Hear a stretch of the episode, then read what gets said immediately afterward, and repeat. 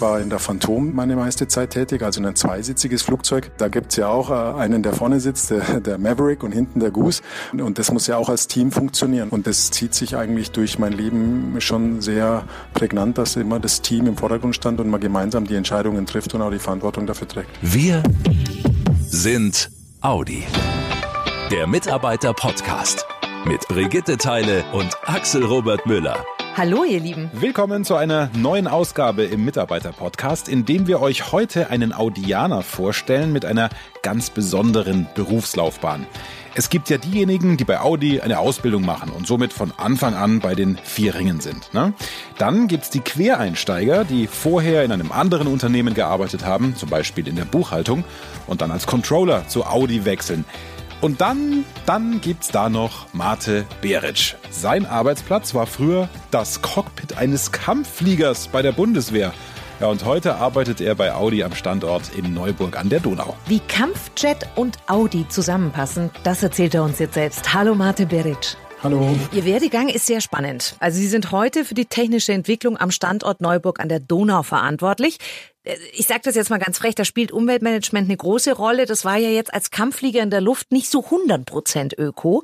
Bevor wir zu Ihren aktuellen Aufgaben bei Audi kommen, drehen wir die Zeit zurück, wie das alles angefangen hat. Starten wir mit der Leidenschaft zum Fliegen. Wo kommt ihr her? Kommen Sie aus einer Fliegerfamilie oder war das eher so ein Top Gun-Moment mit Tom Cruise? Also das ist eigentlich ganz äh, regulär gewesen damals 1993. Man wurde halt zur Musterung einberufen und natürlich kannte ich zwar den Film Top Gun, aber habe das jetzt noch nie für mich als Wunschberuf identifiziert gehabt. Okay. Und bei der Musterung wurde ich Tier 1 gemustert und im äh, Gespräch danach mit dem Karriereberater damals bei der Bundeswehr hat er mich gefragt, ob ich mir denn nicht vorstellen könnte, aufgrund meiner körperlichen Eignung äh, bei der Bundeswehr Jet zu fliegen. Und so bin ich dann in diese ganzen Bewerbungsschienen reingerutscht. Also das müssen wir für die jungen äh, Hörer, die wir jetzt gerade haben, kurz erklären. Es gab früher eine Wehrpflicht. Das heißt, äh, junge Männer um die 18 sind entweder zur Bundeswehr eingezogen worden oder haben verweigert und haben dann Zivildienst geleistet. Nur das als kleiner Klammersatz. Wie lange sind Sie dann bei der Bundeswehr geblieben? Insgesamt 22 Jahre und ein Monat. Oh, Wahnsinn. Erfüllt Sie das mit Stolz? Äh, ja, also am Anfang kann man das natürlich nicht abschätzen, was 22 Jahre bedeutet. Also die Laufbahn damals war Berufsoffizier mhm. mit der besonderen Altersgrenze 41. Äh, wenn man da mit 19 Jahren hingeht oder knapp 19 Jahren, äh, ist das ja eine stufenweise Verpflichtung. Mhm.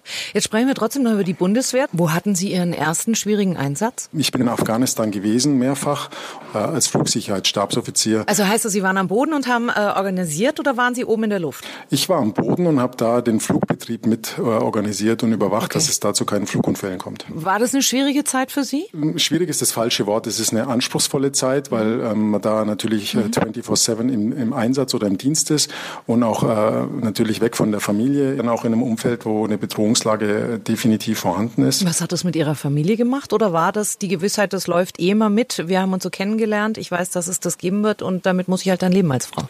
Ich glaube, das ist eher so die Einstellung der Frau. Ähm, natürlich gibt's Konflikte, aber es gehört halt dazu, weil man wächst da ja auch zusammen. Am Anfang hat man noch keine Familie, da ist man in einer normalen Beziehung.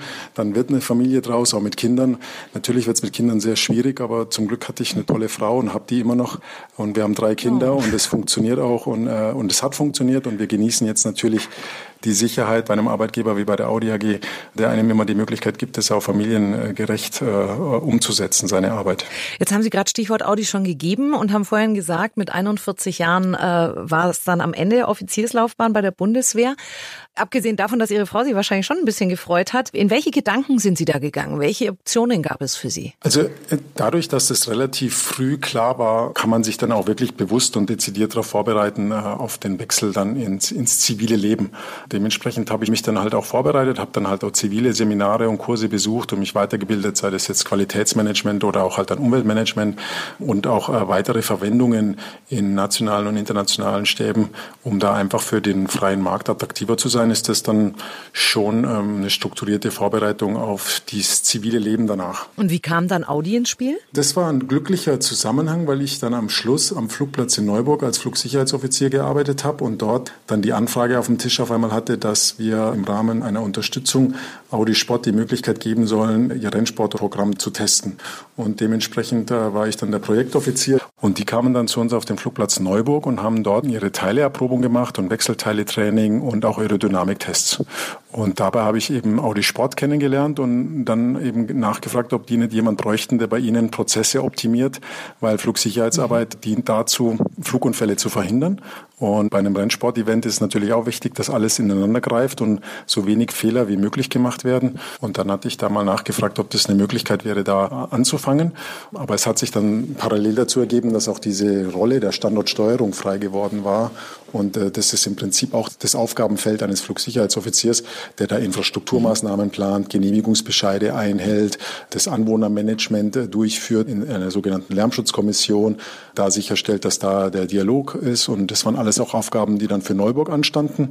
Und so hat man mir dann die Chance nach einem Assessment Center mhm. gegeben, bei Audi Management einzusteigen und dann da eben diese Fachmanagementstelle wahrzunehmen, äh, Standortsteuerung Audi Neuburg. Das ist alles das, was Sie da eben in Neuburg an der Donau machen, oder? Ja, bis zum 1.10. Äh, das tue ich jetzt dann langsam übergeben, weil ich zum 1.10. dann hier intern gewechselt bin und jetzt die Standortleitung äh, des Prüfgeländes Neustadt innehabe. Ah, okay. Aber äh, was äh, faszinierend ist bei Ihnen, Geschwindigkeit zieht sich so durch Ihr Leben, oder? Ja, ja, das könnte man jetzt so sagen, ja. Aber weiß ich nicht, Geschwindigkeit, eher Beständigkeit. Ich meine, 22 Jahre bei einem Arbeitgeber und jetzt schon seit fünf Jahren wieder beim anderen und immer in so einer Rolle, die Standorte und äh, Koordination und, und Betriebe sicherstellen soll, äh, glaube ich, ja auch Beständigkeit. Das eine schließt das andere nicht aus. Ja, stimmt Oder? auch wieder, ja. Sie sind jetzt in der technischen Entwicklung. Mhm und leiten da ein großes Team. Was ich bei beiden jetzt so ein bisschen empfinde, ist Teamwork als Thema. Ist das richtig? Also um, um da ein bisschen auszuholen, ich meine, am Anfang wird man ja nicht Flieger, man wird ja Offizier und das heißt Führungsverantwortung wahrnehmen, also auf jeder mhm. Ebene. Ich war in der Phantom äh, meine meiste Zeit tätig, also ein zweisitziges Flugzeug. Da gibt's ja auch äh, einen, der vorne sitzt, der, der Maverick und hinten der Goose. Und das muss ja auch als Team funktionieren. Und das äh, zieht sich eigentlich durch mein Leben schon sehr prägnant, dass immer das Team im Vordergrund stand und man gemeinsam die Entscheidungen trifft und auch die Verantwortung dafür trägt. Und das ist ja auch bei uns überall so. Also es gibt ja nichts, was wir bei der Audi alleine tun. Vielleicht entscheiden wir einige Sachen alleine, aber wir müssen es ja gemeinsam dann umsetzen.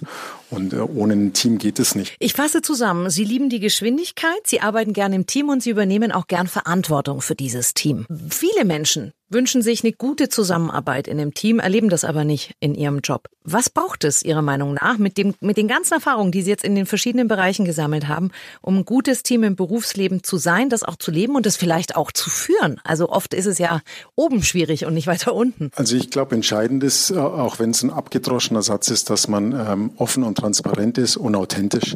Man muss hinter seinen Entscheidungen stehen und wissen, warum man es tut. Und wenn das glaubwürdig ist, dann gehen auch die Leute hinter einem her, also diese Vorbildfunktion einfach leben. Und man muss auch immer klar sagen können, dass Fehler dazugehören. Man sollte Fehler versuchen, nicht zweimal zu machen, aber sie gehören dazu, weil ohne die Fehler kann man nicht besser werden. Und diese Erkenntnis, glaube ich, ist entscheidend, dass man keine Angst vor Fehlern haben darf, sondern dass man die Fehler dann offen in einer offenen Fehlerkultur und Gesprächskultur anspricht und für die Zukunft dann halt ausschließt. Und ich glaube, das größte Problem ist immer, dass es für viele Leute sehr, sehr schwer ist, die Fehler zuzugeben, weil man dann immer denkt, man ist selber auch ein schlechter Mensch. Aber es geht ja darum, was daraus zu lernen. Und deswegen muss man das ganz offen ansprechen können und dann halt die ehrliche Kommunikation damit und der Umgang. Verbessern Sie mich, wenn es anders ist, Herr Beritsch. Sie machen auf mich einen sehr strukturierten, sehr klaren Eindruck. Äh, ein Mann, der sein Ziel im Auge hat. Ist das so richtig? Ja, denke ich schon, ja. Hat es trotzdem auch Mut gebraucht, äh, sich mit dem Know-how in eine andere Branche zu begeben? Ja, Mut ist vielleicht das falsche Wort, einfach nur eine Offenheit und die Bereitschaft für Veränderung. Also ich glaube, das ist das Wichtigste. Mut braucht man dazu nicht. Man muss offen sein für Veränderung und natürlich akzeptieren, dass es nicht immer sofort alles funktionieren kann. Also eben Rückschläge und dann auch Analyse, warum ist was nicht gut gegangen oder äh, hat das funktioniert und dann wieder die Bereitschaft, das neu zu lernen oder jemand zu fragen, wie kann man es besser machen. Hm, spannend, wie viele Parallelen es doch gibt im Joballtag eines Kampffliegers und Offiziers und einem Standortleiter bei Audi. Und über allem steht, wie so oft, ein gutes Team, Offenheit und auch die Größe zu sagen, da ist was schiefgelaufen, da ist mir ein Fehler passiert, das machen wir beim nächsten Mal besser. Mal eine ganz andere Perspektive in unserer Serie auf neuen Wegen hier im Mitarbeiter-Podcast und dem Audi MyNet. Hm. Aber auch das zeigt, was Audi Quereinsteigern ermöglicht. Nicht nur den Mitarbeitern, die schon lange bei den Vierringen arbeiten. In zwei Wochen sind wir wieder mit einer neuen Ausgabe für euch da im Mitarbeiter-Podcast. Da wollen wir mal schauen, ob Corona den Trend zum Individualverkehr aufleben lässt und wie Audi mit dieser neuen Situation umgeht. Wieder eine spannende Folge, die ihr auf keinen Fall verpassen solltet. Deswegen, zack, am besten gleich jetzt den Podcast abonnieren. Dann kriegt ihr alle neuen Ausgaben automatisch auf euer Smartphone. Bis dahin, euch eine gute Zeit. Bleibt gesund. Und passt gut auf euch auf. Macht's gut, ihr Lieben. Schnell informiert, an jedem Ort, zu jeder Zeit. Nehmt uns mit, egal wann, egal wie, egal wohin. Der Mitarbeiter-Podcast.